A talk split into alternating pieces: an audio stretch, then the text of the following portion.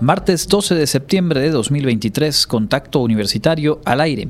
Rechaza la Suprema Corte de Justicia petición de Emilio Lozoya para anular testimonios en su contra. Se realizará la segunda edición del encuentro de voluntariado Voces Universitarias. La sede será la unidad multidisciplinaria Tisimin. La Facultad de Medicina Veterinaria y Zootecnia convoca a la comunidad estudiantil a participar en el evento Juventud Mestiza 2023. y platicaremos con Ileana García Puerto sobre el Croquetón 2023, Impulsa la cultura del desarrollo animal. Con esta y más información, arrancamos Contacto Universitario.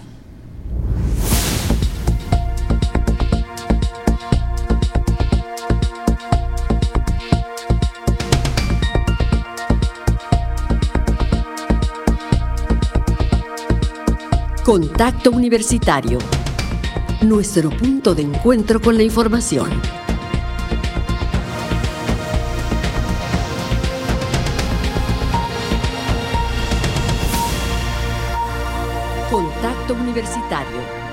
Muy buenas tardes, amigas y amigos de Radio Universidad. Qué gusto darles la bienvenida a la emisión de hoy de este espacio informativo a través de Radio Universidad. Mi nombre es Andrés Tinoco, con la asistencia técnica de Norma Méndez y de Ángel Zip.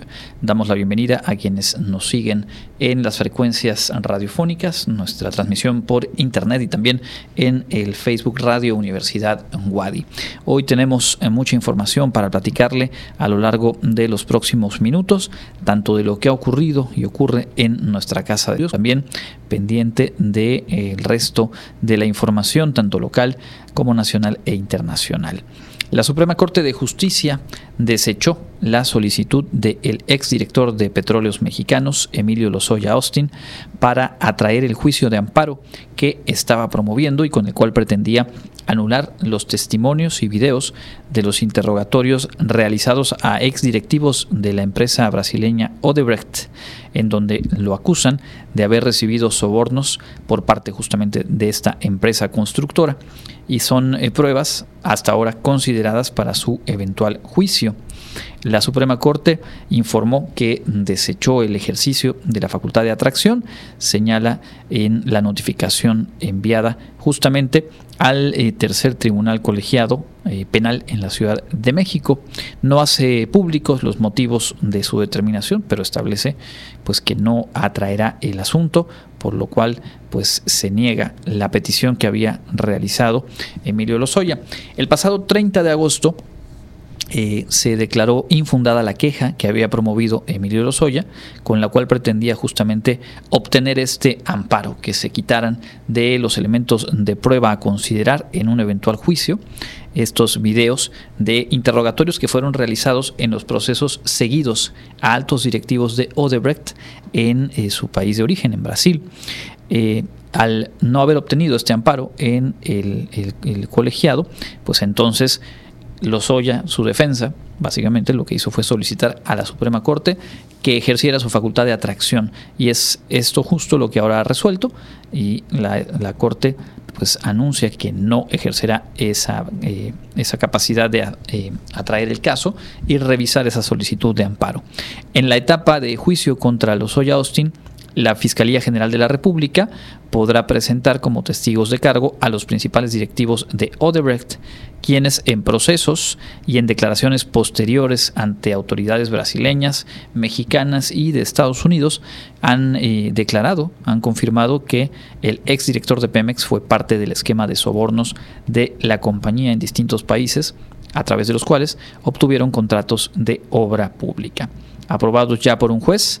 Estarán eh, por ahí personajes como Marcelo Bahía Odebrecht, Luis Alberto de Meneses Weil y Luis Antonio Mameri, así como Luis Eduardo Darrocha Solares, algunos de los nombres de altos directivos que participaron en este esquema de sobornos, entre los cuales pues se trabajó Odebrecht con petróleos mexicanos durante la gestión de Emilio Lozoya Austin. Según las investigaciones, todos ellos habrían participado en la entrega de dinero ilícito a funcionarios de la empresa mexicana y presuntamente Lozoya habría recibido de Odebrecht 10.5 millones de dólares como soborno, de acuerdo con diferentes pesquisas, y en otra operación habría obtenido eh, un monto de 3 millones de dólares para impulsar la compra-venta de la firma Agronitrogenados. Recordar que son dos los temas por los cuales ha estado eh, eh, detenido Emilio Lozoya, uno con la compra de esta planta de agronitrogenados y el otro por todo este esquema de sobornos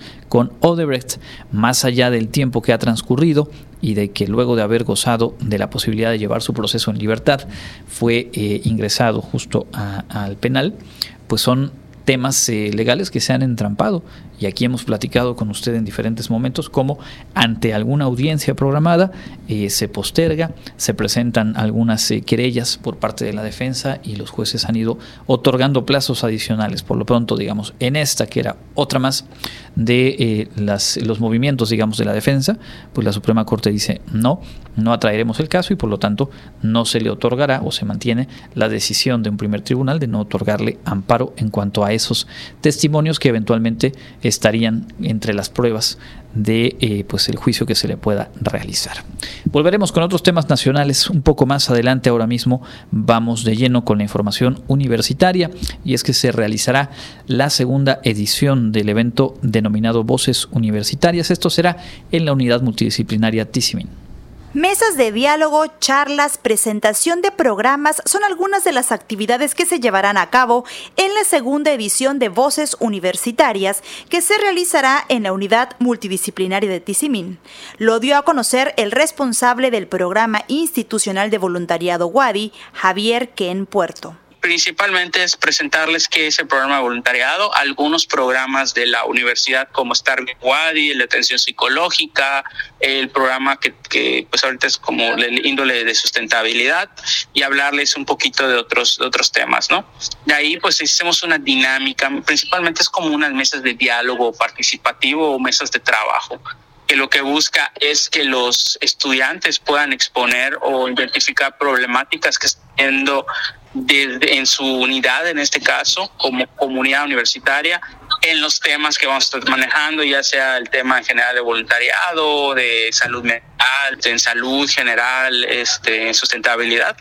Entre los programas que se presentarán se encuentran el Programa Institucional de Igualdad de Género, Estar Bien Wadi y Wadi 100% libre de humo de tabaco, entre otros. Además, los alumnos podrán externar diversas problemáticas que detecten en su entorno y construir propuestas o estrategias que brinden una solución es un espacio de diálogo para escuchar, a conectar a la comunidad universitaria a través de acciones de voluntariado, pues con el quehacer de, de cada día, ¿no? Para Contacto Universitario, Jensi Martínez. Ahí la invitación y hablando justamente del voluntariado Wadi, se realizó ya eh, la primera salida, la primera visita y sesión de trabajo del programa Hoy en tu comunidad. El Programa Institucional de Voluntariado WADI ofrece servicios de atención médica, nutricional, medición de peso, talla, glucosa, entre otros, a poblaciones vulnerables del Estado. El responsable del programa, Javier Ken Puerto, indicó que en esta ocasión atendieron a la comunidad de Sochel, realizando con esta la visita número 331 de ese programa detalló que se brindaron servicios a más de 100 personas del municipio de atención nutricional, medición de peso, talla, glucosa, pruebas rápidas de VIH, sífilis, pláticas de salud, atención dental, así como dispensación de medicamentos y juegos de educación ambiental. En la jornada se sumaron estudiantes del campus de Ciencias Exactas e Ingenierías a través del Student Energy at Wadi, quienes estarán participando en las visitas del programa con actividades que promuevan la concientización al cuidado del medio ambiente.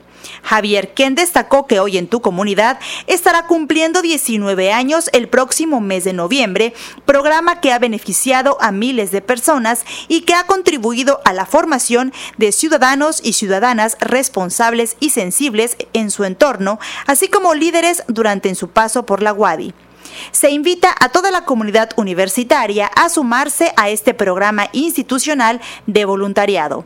Entre los próximos eventos destacan cuatro salidas programadas a las comunidades de Pencuyut, Tuncas, Tishpehual y Chapap, donde también se les brindarán servicios y atención de calidad. Para Contacto Universitario, Jensi Martínez. Pues ahí está, de nuevo activo este programa importante dentro de la universidad y dentro del trabajo del voluntariado WADI. Hoy en tu comunidad la invitación a acercarse a las y los estudiantes de diferentes licenciaturas, sumarse y bueno, participar en estas jornadas que ya arrancaron por lo pronto este fin de semana. Cambiamos de tema para contarles que está abierta la invitación a presentar proyectos, trayectorias, expedientes a el Premio Estatal de la Juventud en su edición 2023. Hay distintas categorías y está abierto el plazo para recibir propuestas. El próximo 30 de septiembre, la Secretaría de Desarrollo Social del Gobierno del Estado cierra la convocatoria para el Premio Estatal de la Juventud 2023, que tiene como objetivo reconocer a todos aquellos que han contribuido con proyectos o acciones en distintos sectores y que han tenido impacto en la sociedad. Pueden participar jóvenes de 12 a 17 años y de 18 a 29 años que se hayan desempeñado en áreas como actividades académicas, actividades productivas, actividades artísticas, labor social, protección al medio ambiente, innovación tecnológica y preservación y desarrollo cultural. El registro de candidatos se debe realizar en la página www.desarrollosocial.yucatán.gov.mx, diagonal Premio Juventud, donde deberán incluir toda la documentación requerida como CURP, identificación oficial, comprobante de domicilio, carta de aceptación como candidato y acto de nacimiento, entre otros. Los premios serán un reconocimiento conmemorativo y un cheque por 5 mil pesos en el caso de la categoría de 12 a 17 años. En tanto, para los galardonados de 18 a 29 años, se llevarán además de su reconocimiento conmemorativo un cheque por 15 mil pesos. En caso de requerir más información, los interesados pueden acudir a la Dirección de Desarrollo Integral de la Subsecretaría de la Juventud de la Secretaría de Desarrollo Social, ubicada en la calle número 64, número 460, por 53 y 55 del centro, o llamar a los teléfonos 99 99 23 86 10 y 923 62 14, extensión 200 para Contacto Universitario, Karen Clemente. Bueno, ahí la invitación, recordar que el año pasado fueron varios los eh, estudiantes o recién egresados de Wadi que obtuvieron eh, reconocimiento en algunas de las categorías. Recuerdo por ahí algo vinculado con tecnología, algún emprendimiento social. Así que la invitación es abierta, es por parte de la Secretaría de la Juventud, así que no es únicamente para estudiantes Wadi, pero pues particularmente aquí nos interesa que esa invitación obviamente le llegue y se difunda a la comunidad universitaria. En otros asuntos, justo hablando de estudiantes de nuestra universidad, la licenciatura en literatura latinoamericana está eh, organizando y realizará las jornadas literarias peninsulares. Tenemos los detalles en la siguiente nota. Los días 21 y 22 de septiembre se llevarán a cabo las primeras jornadas literarias peninsulares organizadas por la Coordinación de la Licenciatura en Literatura Latinoamericana de la Facultad de Ciencias Antropológicas de la UADI. Maribit Pérez García, integrante del comité organizador, indicó que durante estos días se llevarán a cabo mesas como Andamiaje de un libro, Academia, Edición y Escritura de Ficción y la otra punta del lápiz sobre la escritura de textos literarios, entre otras. Ve como bastante interés de parte de los estudiantes por la escritura, ¿no? Entonces creemos que un espacio donde se pueden dar estas charlas, estos diálogos y conocimientos cercanos de los escritores que están en la península puede ser muy enriquecedor para quienes estudian la carrera, también no solo por el sentido de quienes quieran este, escribir y publicar, sino también por el hecho de poder eh, conocer la literatura de una, de, que está en la península de una manera inmediata. Respecto a los integrantes de las distintas mesas panel, precisó, estarán Carla Marrufo, Sara Hernández, María Elisa Chavarrea, Nadia Escalante Andrade, David Anuar, José Can, Margarita Robleda y Laura Baeza, entre otros.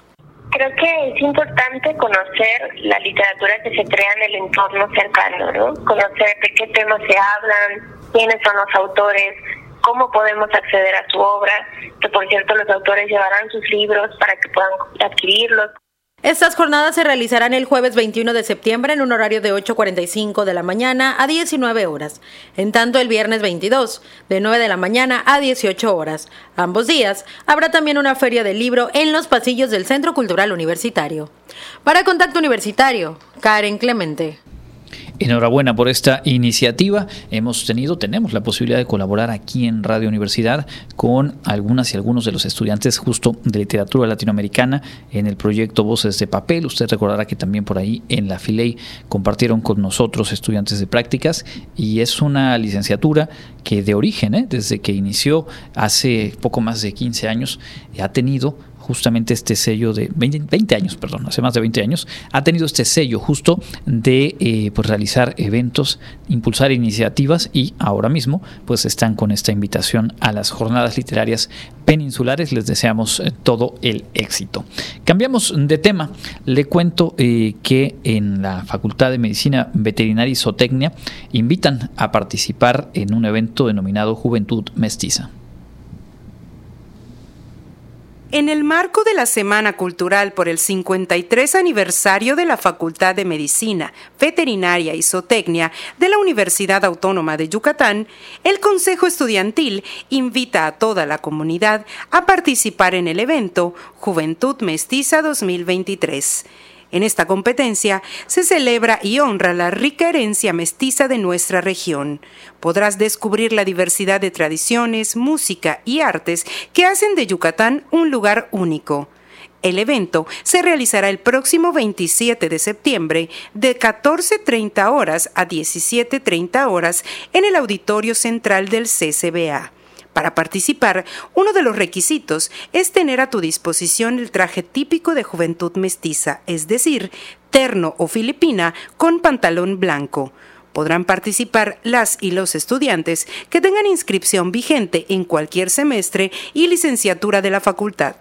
Además, previo al concurso se llevarán a cabo actividades como una junta informativa y una sesión fotográfica se premiarán los primeros tres lugares, siendo el primer lugar en proclamarse como él o la representante de la juventud mestiza.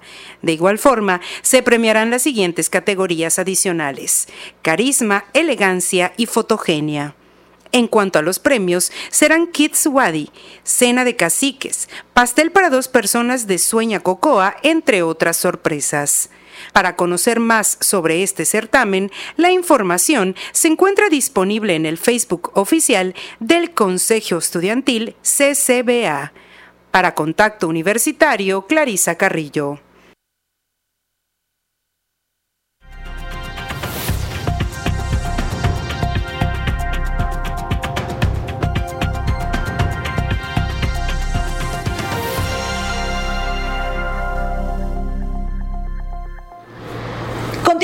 Contacto universitario a través de las frecuencias de Radio Universidad y saludamos a quienes se suman desde los espacios digitales de nuestra universidad. Ya estamos en nuestro espacio de entrevista y el día de hoy nos acompaña la psicóloga Iliana García Puerto, quien nos platicará el día de hoy sobre la actividad denominada croquetón. Eh, doctora, muy buenas tardes y bienvenida. Gracias, buenas tardes.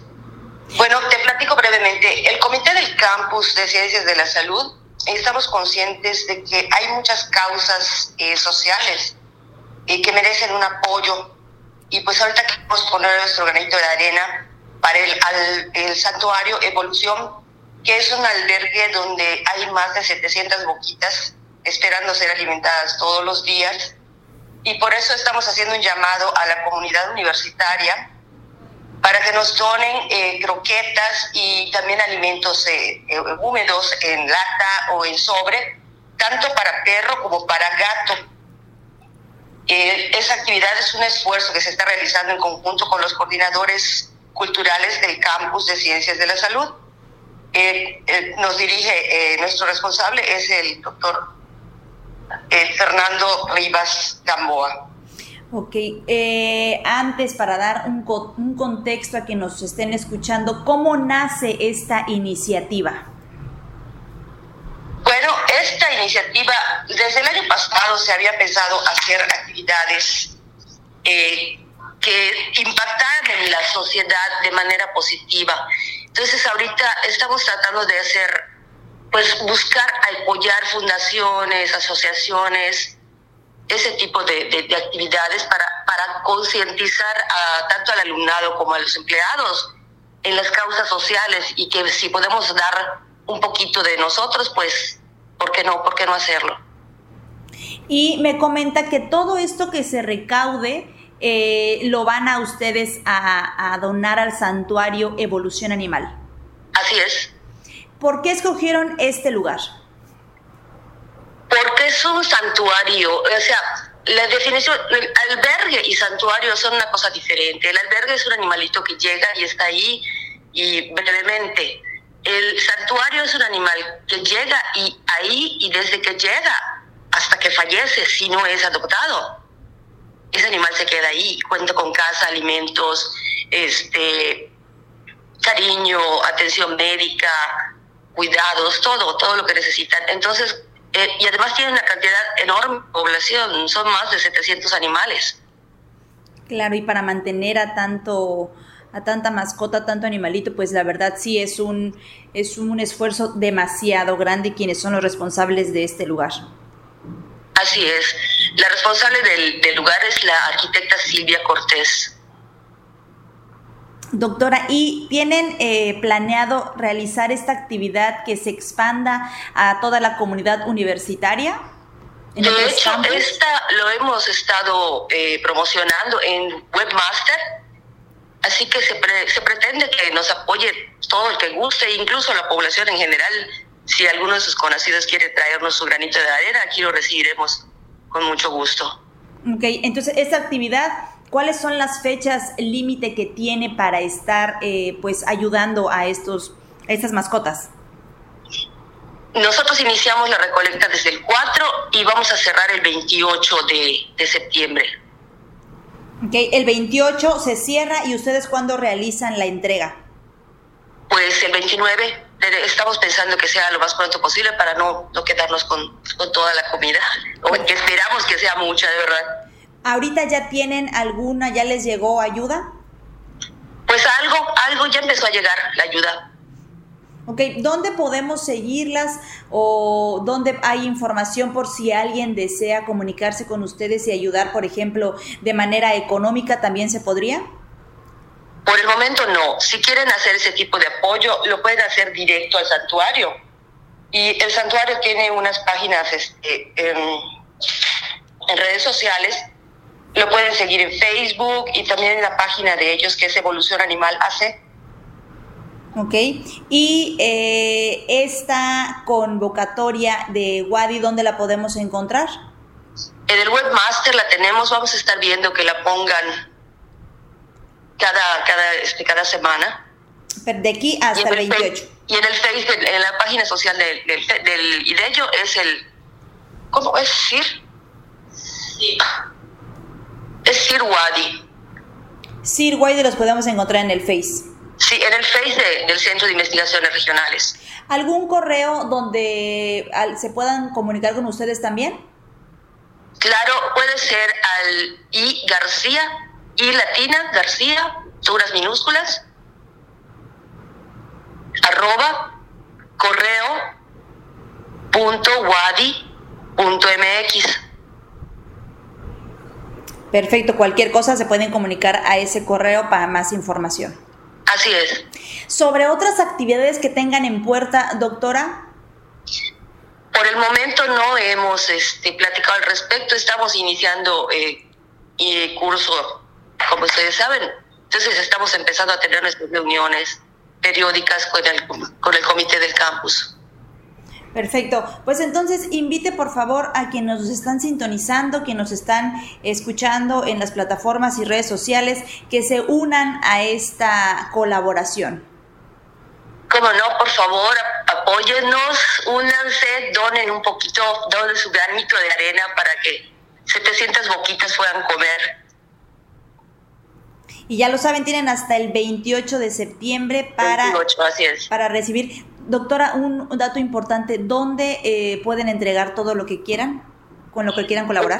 bueno, en las facultades se están eh, manejando con los líderes estudiantiles y algunos están recolectando en sus facultades, pero la recolecta la pueden entregar aquí, en el Centro de Investigaciones Regionales, Avenida Itzaes, eh, número 490 por 59. las facultades solamente del campus de salud, aclaro. Ok. Que la facultad de enfermería, la facultad de medicina y de odontología. Y química. Y química, ok. Ahí eh, los jóvenes o los estudiantes que quieran colaborar, ahí tienen un espacio donde puedan donar y si quieren directamente en las oficinas del IDEO Noguchi en la avenida Itzaes, ahí igual pueden dejar su colaboración, ¿correcto? Sí. Sí, así es. Perfecto, doctora. Pues algo más que usted desea agregar. Los estudiantes, los estudiantes se pueden acercar al coordinador cultural de cada, de cada facultad del campus de salud y ellos les pueden dar la información. Ok, entonces con su líder estudiantil pueden tener información. Eh, con, el, con, el, responsable de cultura, De, de, la facultad. Perfecto. Doctora, ¿algo más que usted desea agregar? No, nada más que esperamos que nos llegue mucha comidita. Perfecto, pues ella es la doctora Iliana García Puerto, es eh, psicóloga del Centro Institucional de, del Doctor Hideo Noguchi. Muchas gracias, doctora, por la información. Gracias a ti.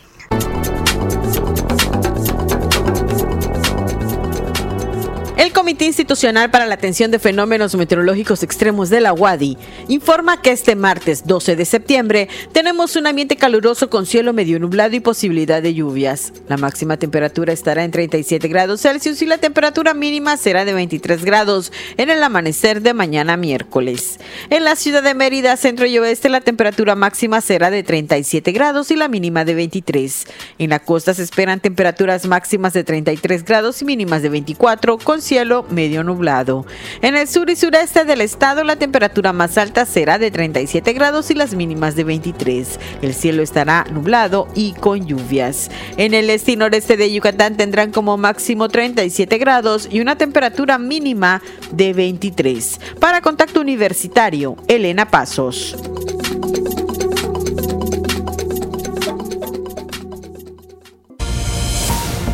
Entra en contacto 99 99 24 92 14 y WhatsApp 99 99 00 22 22.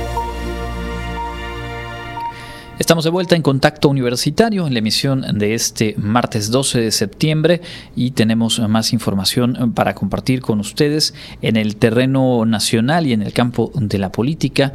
Marcelo Ebrard ayer por la tarde advirtió que si no se atiende su impugnación eh, sobre las irregularidades del proceso interno de Morena, pues ya no tendría interés de permanecer en esa fuerza política. Señaló que la resolución que tome el partido definirá la ruta política que siga en los próximos meses. Hizo una síntesis de las irregularidades que presentó, parte de lo que aquí también ayer alcanzábamos a comentarle eh, más o menos a estas horas y que ha sido obviamente noticia relevante por lo que de ahí pueda desprenderse las lecturas, las interpretaciones sobre cuáles serán los pasos que tome Marcelo Ebrard como, como figura, digamos, individual, pero también el grupo y las eh, posiciones políticas con las cuales cuenta hoy por hoy, de, luego de haber formado parte eh, pues muy relevante en la llamada cuarta transformación. Eh, comentó que pues de acuerdo con esa definición estaría tomando las determinaciones, convocó para que el próximo 18 de septiembre se formalice un movimiento político nacional que llamará Movimiento Progresista y en el que dijo pues estarán acompañándolo tanto integrantes de Morena como del PT y del Partido Verde. Mencionó que de septiembre a octubre recorrerá el país para reencontrarse con quienes le brindaron su apoyo en ese proceso interno y también tuvo tiempo para referirse al presidente de la República, enfatizó que ha sido mm, su colaborador más leal y que nunca haría daño por razones políticas o daño al movimiento político que ha conformado y liderado eh, López Obrador. Em, es decir, la impresión que, eh, que se genera es que de haberse dado ya, y, digamos, los elementos suficientes para la ruptura, pues esta habría sido anunciada el día de ayer. Y el beneficio que podría obtener Marcelo Ebrard pensando en cómo ha venido aplazando esa salida del partido, pues tendría que ver únicamente con eh, captar mayor atención y con eh, pues estar todavía con tiempo para negociar su eh, siguiente paso, que mm, lo más lógico indicaría fuera hacia Movimiento Ciudadano. La impresión que va quedando es que la liga se tensa, pero después la va distinguiendo. Y esto ha sido algo recurrente a lo largo del proceso, ahora que ha concluido de igual forma, y por lo tanto cabe un poco más la suspicacia de que pues la decisión de, romper y de salirse del movimiento no está ni con mucho tomada, sino que simplemente va cumpliendo la ruta para reafirmar eh, lo más posible sus eh, posiciones, su peso específico dentro del movimiento y a partir de ahí pues sumarse en una negociación que no le fuera tan desfavorable. No hay que perder de vista que la distancia entre eh, Claudia Sheinbaum como ganadora de ese proceso interno y el propio Ebrard, segundo sitio, pues es mayor a 10 puntos. Fue alrededor de 15, 14 puntos en las encuestas levantadas. Por lo tanto, no es una posición esa tan favorable para negociar las fichas que podría haber obtenido Marcelo Ebrard de haber tenido una diferencia más cerrada, pues serían más que las que ahora mismo le dejó, eh, o el saldo, digamos, de este proceso interno en el cual pues no logró crecer demasiado. Las tendencias y las distancias con las que arrancó el proceso fueron muy similares a las que se reportó en esa encuesta final. Por lo tanto, eh, pues parecería, salvo lo que vaya ocurriendo en las próximas horas y los próximos días, que tendremos a lo mejor. Eh, una serie de recorridos nacionales a la vuelta de los cuales Marcelo Ebrard anuncie que consultando con las bases, pues prefiere no ser factor de división en el movimiento y regresar con sus fichas más las que logre negociar hacia lo que venga en 2024. Que lo veamos levantando la mano de Claudia Sheinbaum y jugando un papel muy relevante, ahí ya suena más difícil porque ha quedado claro durante este proceso que hay pugnas muy muy fuertes. No dejar tampoco de lado que un tema tan sensible como el del colapso del tramo de la línea 12 hace un par de años atrás, pues dejó también un tema latente entre las dos figuras, entre los dos grupos políticos, el de Sheinbaum y el de Marcelo Ebrard, pero también algunos expedientes por ahí para Marcelo y su grupo que harían no tan fácil, no tan viable o más riesgosa la decisión de romper con el movimiento eh, de Morena. Todo eso, como hemos dicho, está por verse.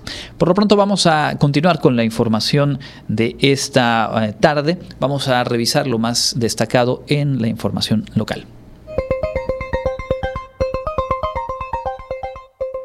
En información local, en Mérida, ante el incremento de casos positivos de dengue en plena temporada de lluvias, en donde el mosco transmisor de la enfermedad circula en mayor número, la demanda de repelentes en farmacias es cada vez mayor, al grado de que algunas ya no cuentan con la presentación en atomizador, que junto con la presentación en crema es la más recomendada.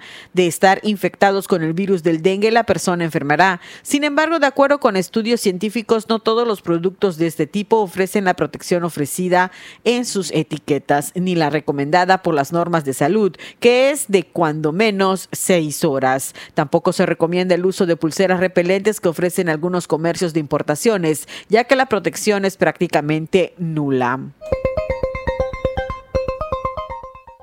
A partir de este domingo 17 de septiembre comenzará a funcionar la ruta Aumán del sistema de transporte Vaivén, la cual tendrá un costo de 11 pesos a diferencia de las otras rutas en las que se cobran 12 pesos. Durante la primera semana en la que circulen las 22 nuevas unidades de esta ruta, el servicio será gratuito, por lo que las personas que lo aborden del 17 al 24 de septiembre no pagarán sino a partir del lunes 25 cuando se cobrará los 11 pesos. Asimismo, contará con tarifa social para estudiantes, adultos mayores y personas con discapacidad, que solo pagarán 5 pesos. Al brindar detalles sobre la ruta Humán, el director general del Instituto de Movilidad del Desarrollo Urbano Territorial, Rafael Hernández Cotasec, explicó que se cubrirán 41 colonias por derrotero. Cabe mencionar que el vaivén llegará a la comisaría de Sincap y a la colonia San Lázaro, donde los usuarios presentaban mayores problemas al no encontrar lugares en las unidades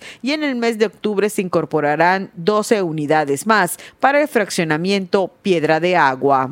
Para Contacto Universitario, Elena Pasos.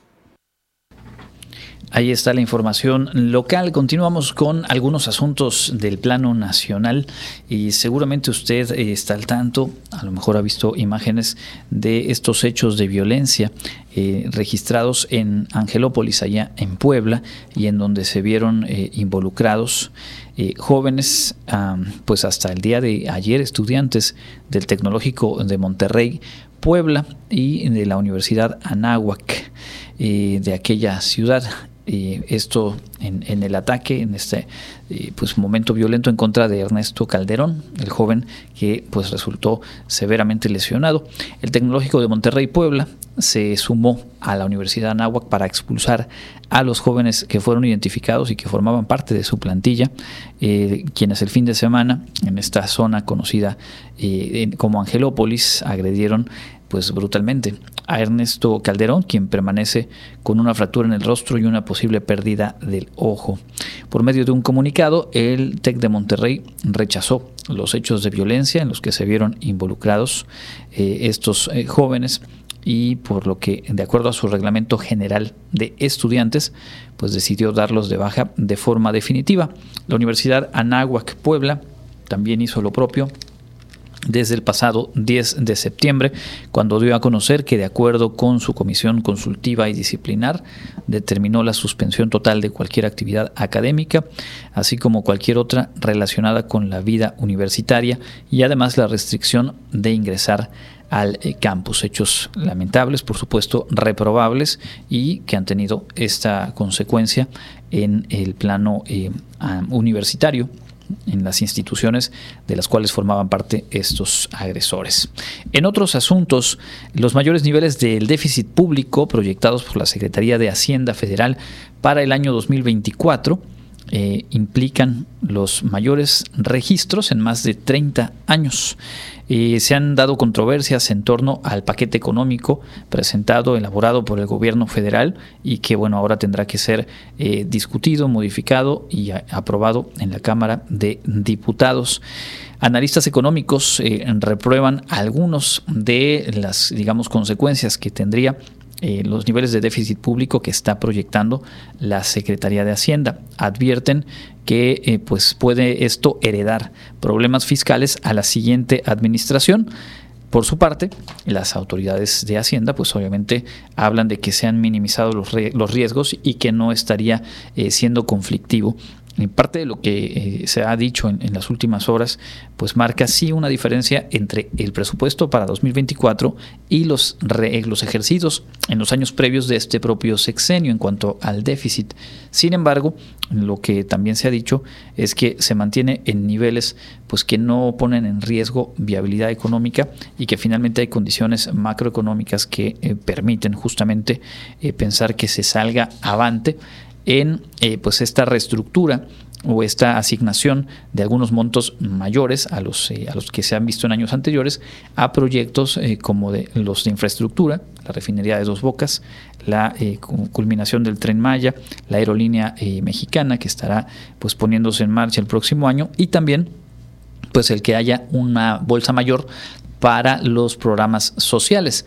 La lectura, la beta, digamos, el acento político va en torno a esta práctica que podría estarse reeditando como se ha hecho en sexenios anteriores, sean de una u otra fuerza política, de que ante el proceso electoral, pues es un año en el cual se destinan mayores recursos, un monto mayor a eh, programas de asistencia o programas de eh, pues, eh, proyectos y programas sociales. Todo esto en torno a lo que se va a discutir y se tendrá que aprobar con o sin modificaciones, siguiendo o no el planteamiento de Hacienda en algunos casos, para eh, el ejercicio 2024 del presupuesto en nuestro país.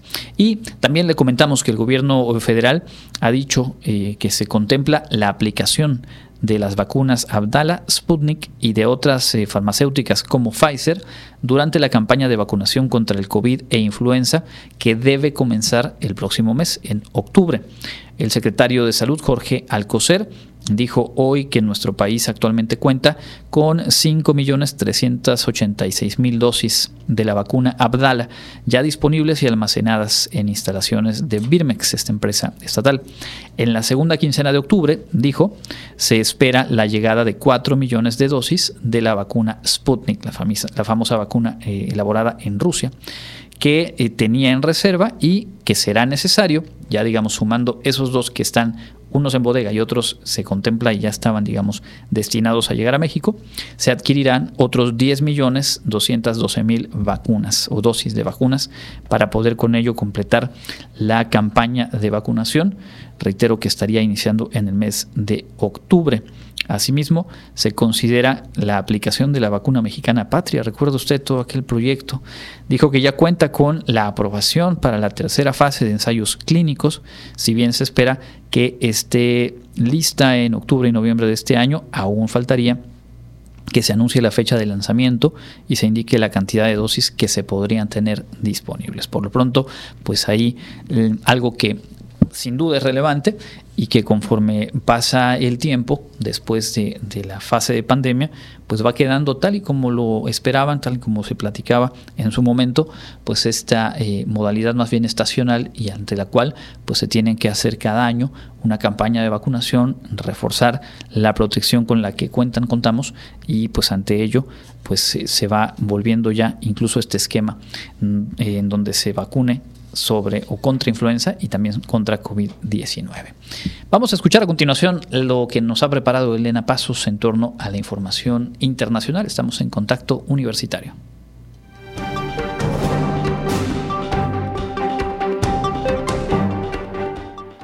En el ámbito internacional, el grupo de expertos de las Naciones Unidas sobre Nicaragua denunció este martes una escalada de la persecución a la disidencia y a la supresión de las instituciones académicas independientes por parte del gobierno de Daniel Ortega. Un informe del grupo presentado por su director, el alemán Jan Michael Simon, en la sesión de Consejo de Derechos Humanos de la ONU en Ginebra, registró una nueva ola de violaciones de derechos humanos en Nicaragua durante los últimos seis meses, al cual ha sofocado gravemente las voces disidentes y aumentado la persecución. Se trata de la última actualización del grupo que desde marzo de 2022 evalúa la situación de los derechos humanos en el país centroamericano. El informe denunció que opositores y defensores de derechos humanos enfrentan severas presiones para abandonar Nicaragua a través de vigilancia constante, acoso en espacios públicos y privados, así como criminalización continua y detenciones arbitrarias. También señaló que los actores religiosos, en particular la Iglesia Católica, son cada vez más blanco de ataques. Los expertos pidieron al gobierno de Nicaragua que permita el acceso de organismos neutrales e independientes, como el Comité Internacional de la Cruz Roja, a los centros donde se encuentran retenidos opositores reales o supuestos.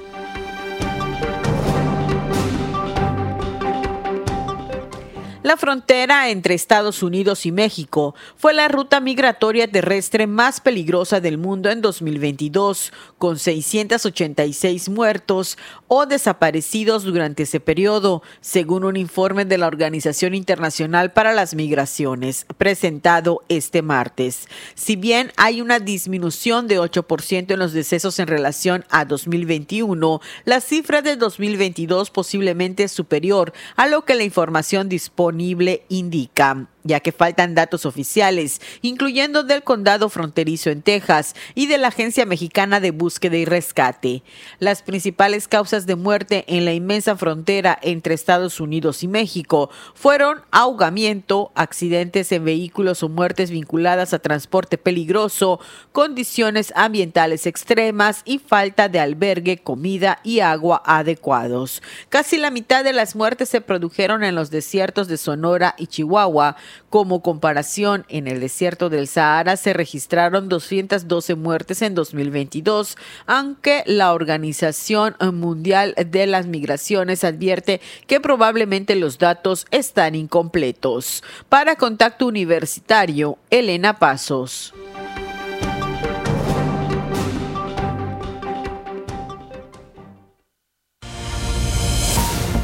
Mantén contacto Escúchanos en línea en wadi.mx, diagonal radio-universidad y en Facebook, diagonal radio Wadi. Continuamos en contacto universitario, son las 14 horas con 47 minutos.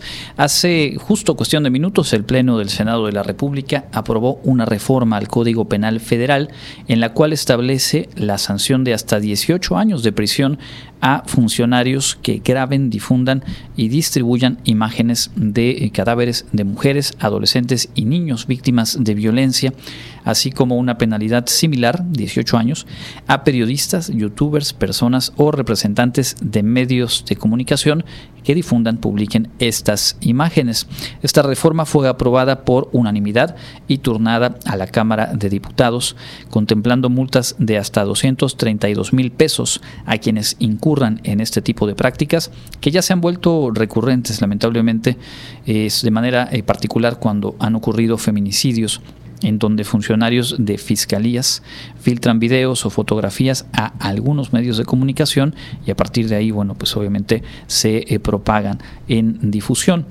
Al respecto y en tribuna, la senadora por Morena, Olga Sánchez Cordero, ex ministra de la Suprema Corte, expuso que la reforma al artículo 225 del Código Penal Federal en materia de delitos cometidos contra la Administración de Justicia establece sanciones a quien difunda, entregue, revele, publica, publique, exponga, distribuya, grave, fotografíe, reproduzca, comercialice, intercambie, copie o comparta a quien no tenga derecho de hacerlo, imágenes, audios, videos o cualquier tipo de información o evidencia que esté contenida en una carpeta de investigación o en un proceso penal que por disposición legal sea reservada o confidencial.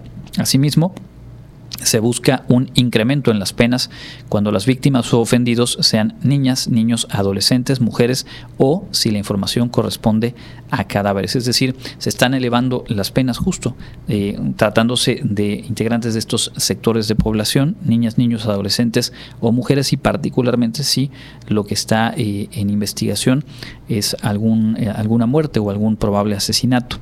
La propuesta plantea garantizar la seguridad, la intimidad, la dignidad y la protección y el bienestar físico y psicológico de las víctimas u ofendidos, toda vez que al divulgarse esta información o imágenes de las víctimas de algún mm, delito se constituye pues una lesión a la dignidad de las personas y a la memoria de las víctimas. Así que bueno, por ahí se encamina este eh, proceso legislativo y también hoy al mediodía en el propio Senado se avanzó en este tema de la no existencia o de evitar la existencia de dos legislaturas, las Comisiones Unidas de Puntos Constitucionales y de Estudios Legislativos, aprobaron esta mañana la minuta que reforma el primer párrafo del artículo 65 de la Constitución para que no haya dos legislaturas al mismo tiempo en agosto del próximo año.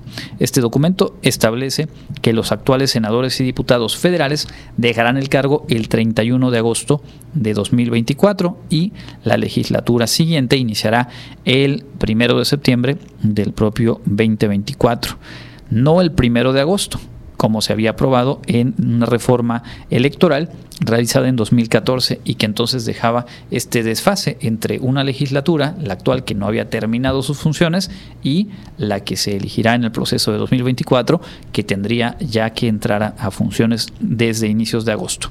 Ahora se encamina justo esta resolución o esta reparación legislativa, pues para que cada una tenga su, su periodo sin haber un empalme o sin decir, como coloquialmente también se ha señalado, que existían dos legislaturas o llegaran a existir dos legislaturas en nuestro país de manera simultánea.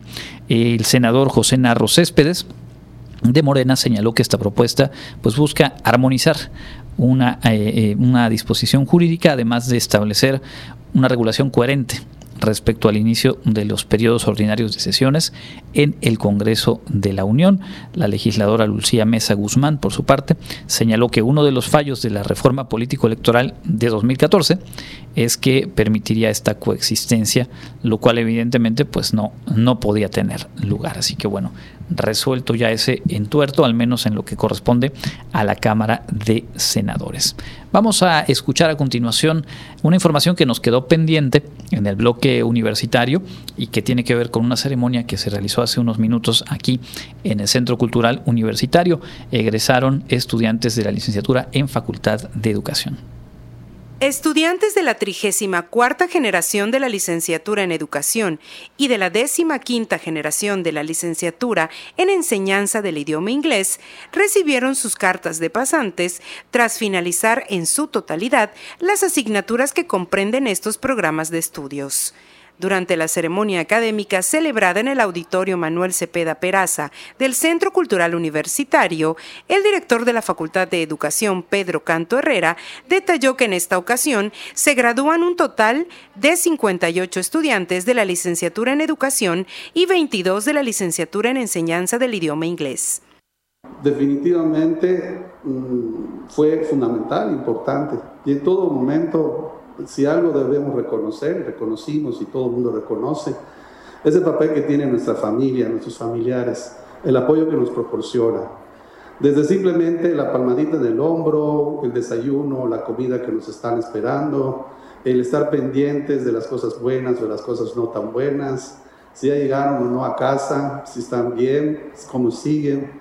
En fin, todos y cada uno de esos momentos, que son muchísimos que ustedes seguramente tendrán, pues son ese, ese soporte, ese apoyo. Por su parte, el rector de la Universidad Autónoma de Yucatán, Carlos Alberto Estrada Pinto, compartió sentirse muy conmovido y emocionado por este momento de la Facultad de Educación. La verdad es que es una facultad que ha trabajado intensamente por la excelencia educativa, la calidad académica, y eso se refleja en todos los proyectos, programas que llevan a cabo y bueno, todos los procesos eh, académicos administrativos sobre todo la formación de eh, personas en, en licenciatura, especialidad, maestrías, doctorados, porque pues es una gran comunidad que se ha preparado intensamente, que está comprometida pues con, con el tema de la educación, para finalizar, se entregaron reconocimientos a los mejores promedios obtenidos al término de ambos programas educativos. De la licenciatura en enseñanza del idioma inglés, el tercer mejor promedio lo obtuvo Manuela de Jesús Gómez Estrella, el segundo, Patricia Contreras Escareño, y el mejor promedio de la generación fue para Jesús Emiliano García Araujo. En cuanto a la licenciatura en educación, Leslie Mariana Novelo García, Yalit Yaline Rodríguez Canul, Fátima Saraí Coba Flores e Ingrid Jacqueline Espinosa Castañeda obtuvieron el tercer, segundo y primer mejor promedio de la generación respectivamente. Para Contacto Universitario, Clarisa Carrillo.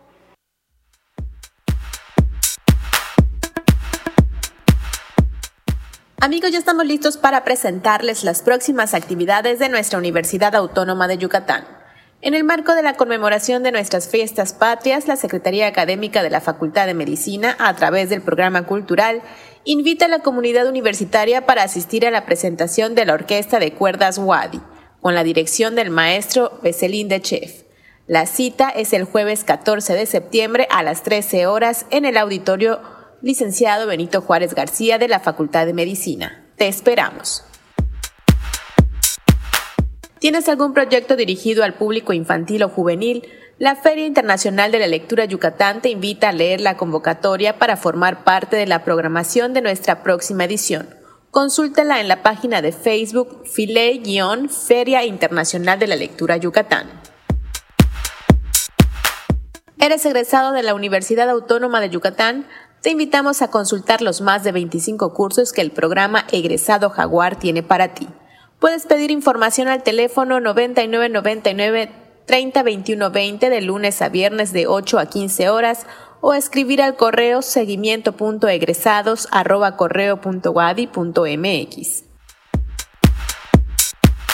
¿Te gustaría ser donador de Fundación Wadi AC y no sabes cómo? Pues aquí te dejamos los pasos a seguir para apoyar a que más estudiantes continúen y concluyan sus estudios. Informes al correo fundacionwadiac.gmail.com o al teléfono 9992 68 57 17, de lunes a viernes de 9 a 4 de la tarde. Sigamos compartiendo el orgullo de ser Wadi.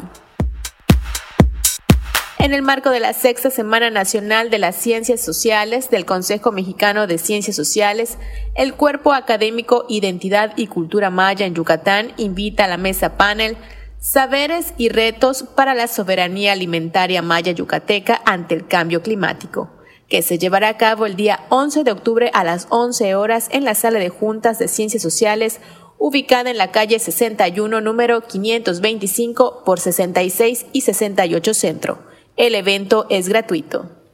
Estas fueron las actividades más relevantes. Mi nombre es Fabiola Herrera Contreras, Comunicación Digital, Audiovisual e Identidad. Gracias a Fabiola, ahí tienen las invitaciones y sumamos nada más a la agenda parte de lo que tenemos en la tarde de hoy en Radio Universidad. En unos minutos más el espacio de Inmortales de la Música y también tenemos a las seis y media una emisión más del programa Voces Universitarias, coproducido con la Facultad de Ciencias Antropológicas y que en esta ocasión tiene como invitado a Arturo Turriza, estudiante de nuestra universidad y fundador y director de la Orquesta Jaranera de la UADI. Estará por ahí compartiendo sus experiencias y a las 7 de la noche tenemos también como cada martes el programa Ágora Guavic, espacio de reflexión y filosofía con estudiantes y docentes de la unidad académica Bachillerato con Interacción Comunitaria. Parte de lo que viene la tarde de hoy aquí en Radio Universidad y con eso nos despedimos agradeciendo su sintonía. Gracias a Ángel Sib y a Norma Méndez en los controles técnicos. Por lo pronto ahí queda la emisión de hoy martes 12 de septiembre. Mi nombre es Andrés Tino que tenga una excelente tarde. Nos escuchamos el día de mañana. Contacto Universitario. Nuestro punto de encuentro con la información. Una producción de la Coordinación de Comunicación Institucional de la Universidad Autónoma de Yucatán.